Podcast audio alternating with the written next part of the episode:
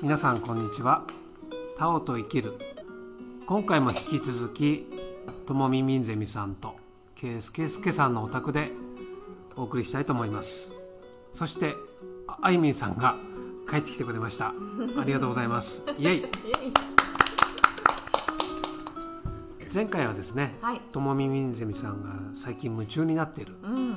コーヒーの焙煎のお話はい。をねしてもらいました。はいちょっと話足りないというような感じがなきにしもあらずでしたけれども、は今回はいえ。あのともみみんゼミさんのねはいお料理のえお話。うんねこれは聞きたいですぜひね。ね、うん。あの前回もね少し言われてましたけど花花恵美うん。というね、えー、と予約制のはい。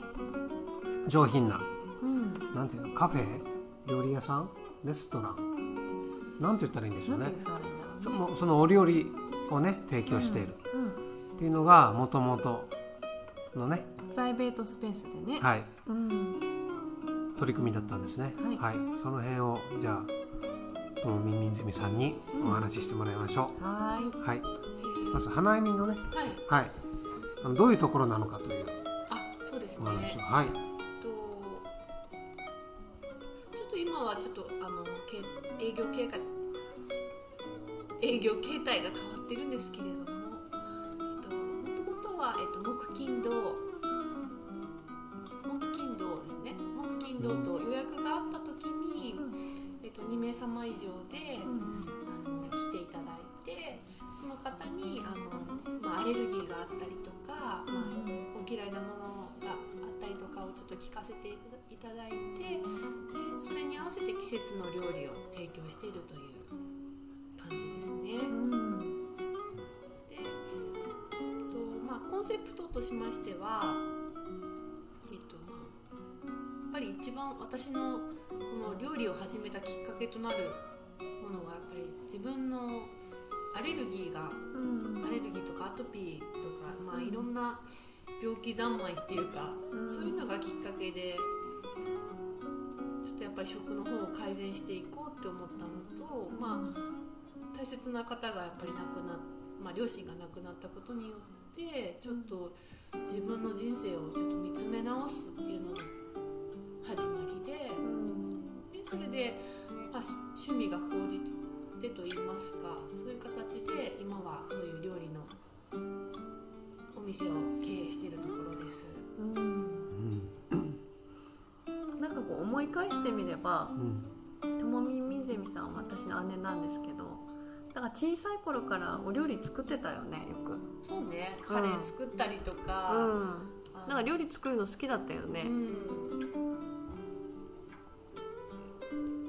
それいつかやってみたいと思ってた？最初はね、この間も言ってたように医療系のねええ。仕事でしたよね。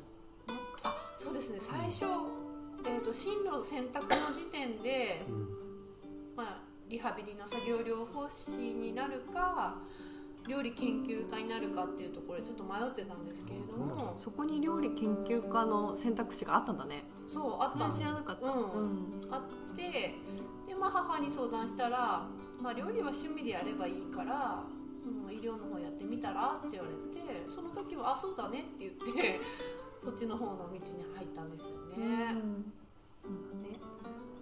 けどまあ今となったら結局その両方の願いが叶ってるっていうか、うん夢夢にして歩いてきたことの、まあ、パート2みたいなのが今開き始めてるっていう段階なので。うんまあ、なかなかいいアドバイスをしてくれたなって思いますね母うは。ん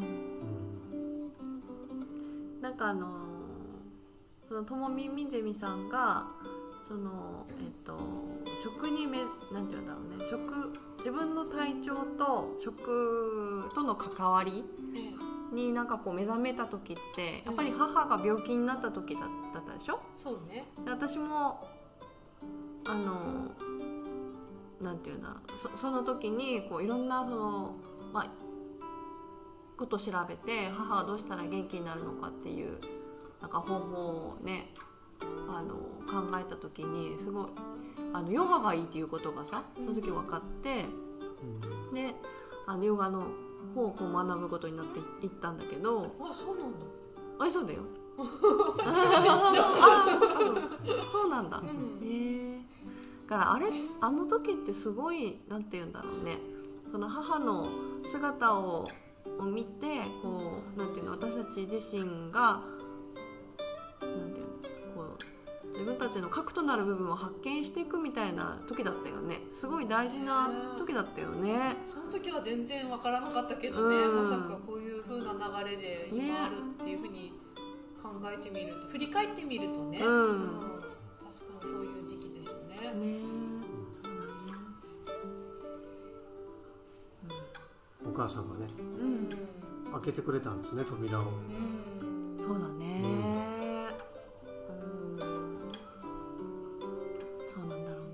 まあもう本当に死ぬ間際までこうなんか自分の背中でこう生き方を見せてくれた人だったよね。そうだね、うんでそうだねまあともみみずみさんはそのそのことによってこう自分の食を考えるきっかけになっていってこう自分の体に合わせた食事っていうかねそうですねそういうのを変えていったのねう。んこれがいいっていうものはとにかく何でも取り入れてうんで最初はあのケスケスケさんにも納豆と豆腐だけの日もありましたね。そういう時が続いた時は結構ありましたね。そうですね。それはともみみんゼミさんの体がは納豆と豆腐をその時は欲してたの最初マクロビオティックっていうのを勉強し始めた時に、あの自己流であのインターネットからの情報をうん。とかを見てたので、うん。その時に納豆と豆腐っていうか、まあ、やうん。野菜野菜中心で、ああそっかタンタンパク質。をうん。納豆と豆腐で、まなるほど。うんうん。あ、でもなんだかんだ言ってねあのケイスケスケさんもそういうのにずっと付き合ってくれてましたねうん。そうですね。そうでもないですかね。まあ僕は、まあ、なるようになるしかないかなと思ってこう流れに身を任せていたので。やっぱそこがなかなかあんまりないよね。確かにね。男性で、うん。受け入れ力がそうねそうそうそう、うんなんかこうだってお肉も魚も出ない料理なんて嫌だっていう男性の方が多いから。確かにね。まあ、そういう気持ちもあったと思うけど、でもなんて言うんだろう。そこにちゃんなんていうの順応してくれるっていうかさ一緒にこうそこを歩んでくれるっていう方ってなかなかいないと思うよ。そうですね。でもそのなんていうのそこのやっぱり食事だけの物足りなさっていうのをなんか私に伝えるために彼なりにちょっといろいろねやったこともありますよね。ああ。だからまあ本人はそれがこういいと思ってやってるので、うん。まあね横からそれはダメだとかなんとかとか言ってもまああんまり聞か聞く方の人ではないので、うん。だからまあたまに僕が自分でご飯を作る時に、うん。ちょっとこう味付けを濃くするとか、うんうんなんかちょっと変わった味付けをしてみるとかっていうので、あの僕がそういう味付けをするとお美味しい美味しいって本人は食べるんですけど、うん。だからまあそれが美味しいならその味付けベースにすればいいのになと思いながら、まあ僕は担当の時が来るとまあそういう感じでやりながらやってたけどね。でもね。最初はなんかそのとにかく素材の味を大事にしようとか。うん味がないみたいな、うんまあ、素材の味を大事にしすぎてるみたいなそうだね。確かに。のが多かったんだけど、うん。まあ、そこからはねこういろいろ本格的に学び始めていろんな、ね先生に習ったりとかして、うん。まあ、すごいご飯は美味しくなったなと思いますけどね。美味しくなったよね。うん。などんどんすごい進化してってるよ。変わったよね味変わった変がねわった。うん。うん。なんかやっぱりそのなんて言うんだろう本当は完成形のね素晴らしいものを出せたらっていう自分の中で理想はあるけれども、やっぱり日々進化し続けるっていうのもなんか面白いかなっていうのがありますね。うん。あートナーとしてまあケースケースケさんはですねあのあんまり私を、まあ、私が頑固頑固だっていうせいもあるかもしれないですけど人を変えようとしないでなんか気づきが来るのを待ってくれてるっていうか、うん。そういう姿勢がなんかすごい素晴らしいところだなと思って。素晴らしいね。タオまさにタオ的ですね。それね。うん。やっぱそういうなんていうの男性としてもそういう受け入れ力といいますか、そういうところがあるっていうのはすごいなと思いますね。ごちそうさまです。なかなかねやっぱり特にね夫婦でやるっていうのはねあのお互いの協力がないとねそうですね。できないしね。その特にこの時代ってパートナーシップがね見直されてる。うん。コロナ離婚とかねいろいろ話は聞くけれども、なんかやっぱりこう一緒にね一つのものを作ってるなっていう感じがね、うん。僕らから見ててもしますよね。ね。うん。うんなんか今回は前回と打って変わって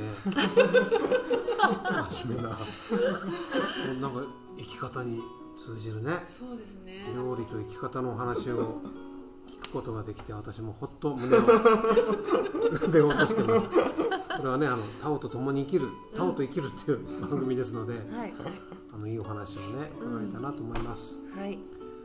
では次回は、はい。い、よいようん。ケイスケスケさんのお話をね、うん聞いてみたいですね。そうですね。はい。それでは今回も最後まで聞いていただいてありがとうございました。ありがとうございました